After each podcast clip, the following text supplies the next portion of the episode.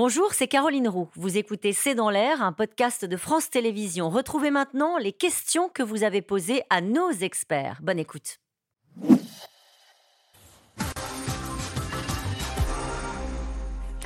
Une question d'Hervé. Le Mali et le Burkina Faso ne vont-ils pas très rapidement apprendre que Wagner s'intéresse plus aux tiroirs caisses qu'aux djihadistes? C'est clair, mais comment ils vont l'apprendre si la propagande et l'information est aussi fragile que ce qu'on a vu, malheureusement dans des pays qui sont mal équipés Si c'est Russia Today qui est chargé de l'information, ils apprendront rien du tout.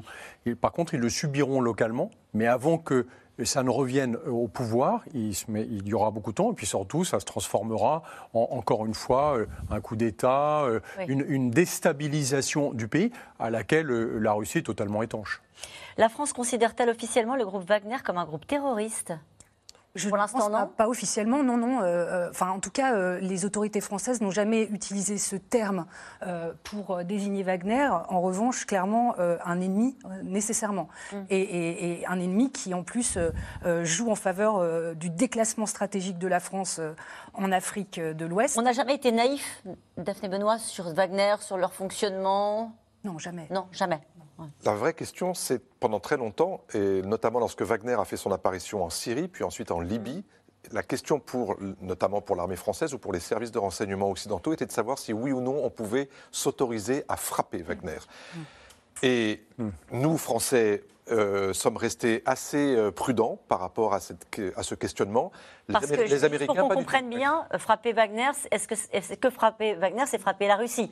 Pour, Voilà les réserves qu'ils pouvaient avoir les états-majors français. Les Américains n'ont pas eu cette prudence-là. Ils ont frappé Wagner en Syrie, une colonne entière, plusieurs centaines de morts chez Wagner et ça a stoppé ou ça a calmé un peu les choses. Ça n'a pas résolu le problème, mais au moins ça a envoyé un message très clair sur le mm. thème pas ça, pas là, pas maintenant. Daphné Benoît? Mais alors en revanche, ce qui est intéressant, c'est maintenant euh, de voir, euh, puisque euh, Wagner est officiellement reconnu par les autorités russes, elles ne peuvent plus se cacher derrière un mm. déni concernant l'existence de Wagner sur des territoires divers. Donc ça va être intéressant de voir comment ça va s'articuler. Est-ce uniquement la désinformation russe qui provoque ce rejet de la France dans une bonne partie du continent africain Daphné Benoît? Non, c'est évidemment une partie du problème. En tout cas, il, il souffle sur des braise euh, voilà, d'une hostilité euh, rampante envers l'ancienne puissance coloniale. Ça, c'est évident.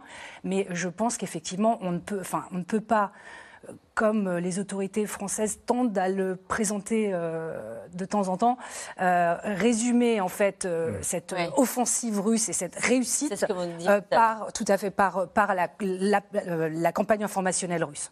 Après le Mali, le Burkina Faso, quelles seront les futures conquêtes d'Evgeny Prigogine, patron de Wagner? Alors vous nous avez dit qu'il y avait quelques indications. Bah, eux-mêmes ne se cachent pas et de façon très provocante de mettre dans leur dessin animé que leur prochaine destination c'est la Côte d'Ivoire, mais c'est clairement en tout cas pour les djihadistes, le golfe de Guinée, et pour Wagner, l'idée d'aller remplacer ceux qui n'arriveront pas à traiter le problème djihadiste dans ces régions-là. Donc les, Russes, et, j'allais dire par voie de conséquence, tous les autres acteurs internationaux qui s'intéressent aussi au départ ou à l'affaiblissement des positions françaises en Afrique. Les Turcs, les Chinois, on en a parlé un les Indiens. Euh, une partie de certains États du Golfe qui ne, veulent pas être présents physiquement, mais qui financent un certain nombre d'activités sur le continent africain. Donc, j'allais dire, les Russes euh, sont certainement aujourd'hui dans une position qui nous fragilise, qui nous met en questionnement sur ce que l'on doit faire, s'il faut partir ou rester et comment. Mais ce ne sont certainement pas les seuls acteurs. Il y a une vraie compétition. Une question de Jean-Pierre dans le bar. Hein. La France finira-t-elle par abandonner tout le Sahel? À votre avis? Ça, me paraîtrait euh, peu probable, euh, d'autant que là, pour le coup, euh, nous avons euh, effectivement eu des déconvenus au Mali et maintenant au Burkina, mais le partenariat avec le Niger et le Tchad paraît plutôt stable. Guillaume Tout à l'heure, vous l'avez dit, ce sera à l'Élysée de décider. Je pense qu'il faut aussi qu'on se pose cette question. C'est qui qui décide et sur la base de quels objectifs et de quels débats en société? Quand est-ce qu'on a débattu de nos interventions au Sahel en France? Jamais. Ça fait juste dix ans qu'on intervient. A-t-on une idée du nombre de mercenaires qui composent le groupe Wagner? C'est très compliqué maintenant parce qu'on n'a déjà même pas une idée très claire en fait de combien de personnes Evgeny Prigogine est parvenu à recruter dans les prisons russes. On sait aussi qu'il a dû faire revenir, euh, ou en tout cas aller recruter euh, en Syrie, me semble, et en Afrique aussi certains mercenaires. En Serbie, par petites annonces. Oui, exactement, parce que visiblement il manquait d'hommes euh, dans le Donbass, ça a été son problème. Il y a eu un moment il manquait d'hommes, un autre moment il manquait d'armes, et donc il avait fait un appel au ministère de la Défense pour qu'on lui donne plus d'armes. Euh, voilà, mais tout ça est bien sûr très secret. Et, quand on parle, pardon, mais quand on parle du nombre de morts, alors là, c'est encore plus, euh, encore plus un mystère. Pourquoi ce nom Wagner? D'où vient-il? Il faut quand même le rappeler parce que les Wagner sont euh, donc soi-disant engagés dans une lutte, euh, une lutte contre les néo-nazis ukrainiens en Ukraine. Wagner, ça a été créé par un, ami d'Evgeny Prigogine, lui-même néo-nazi, ouvertement néo-nazi.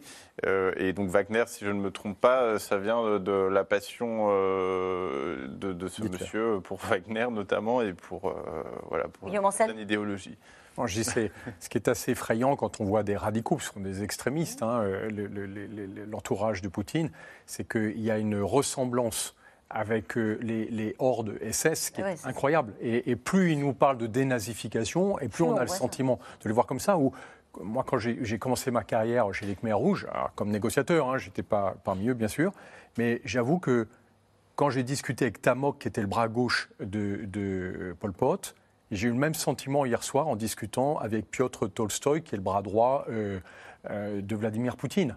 Il y a une similitude dans la, dans la radicalité et surtout dans le déni de la vie humaine et, mmh. dans la propagande. C'est-à-dire qu'ils sont capables de vous dire, comme le faisaient les Khmer rouges, ah non, non on n'a pas massacré les gens, on les a rééduqués. Là, on n'a pas massacré euh, l'Ukraine, on est en train de les libérer. Prigogine a-t-il de réelles ambitions politiques? Comment est-il perçu par les généraux russes? Par les, généraux, euh, a priori, très mal, parce que quand les généraux se battent pour euh, obtenir euh, même un petit bout de village et donc une victoire à apporter à Vladimir Poutine, et eh bien Evgeny Prigogine, lui, il débarque en disant l'armée russe, ça m'a pas du tout aidé. nous, moi, je me suis débrouillé tout seul, et en plus, on a le village entier à lui ramener. Donc, il, est, il est très mal vu. Ce qui serait intéressant à voir, c'est ce que les Russes pensent de cet Evgeny Prigogine dans mm. les temps qui viennent, parce qu'eux viennent de le découvrir. Euh, et quelle image euh, on peut avoir de ce personnage. On aime bien ce genre de personnage en Russie euh, qui se présente comme un homme fort, un patriote en chef. Donc il faut voir s'il imprime en fait dans la population. Quelle dimension peut atteindre le groupe Wagner s'il n'est pas stoppé par un moyen ou par un autre? François Clémenceau. C'est difficile à, mm. prévoir, mais parce que tout dépend évidemment de la relation qu'il a avec Poutine. Donc la question est liée. C'est quelle, euh, quelle complicité ou quel modus vivendi peuvent avoir ces deux hommes qui se servent l'un l'autre et... Euh, et... avec des objectifs qui sont finalement assez à court terme, parce que l'Ukraine, ça se décide à la, à la j'allais dire pas à la petite semaine, mais en gros, euh, en sachant que la prochaine opération peut totalement inverser les rapports de force et donc l'avenir même de Prigogine euh, sur le sol ukrainien. Merci, bonne émission. On se retrouve demain dès 17h30 pour un nouveau C'est dans l'air. Très belle soirée sur France 5.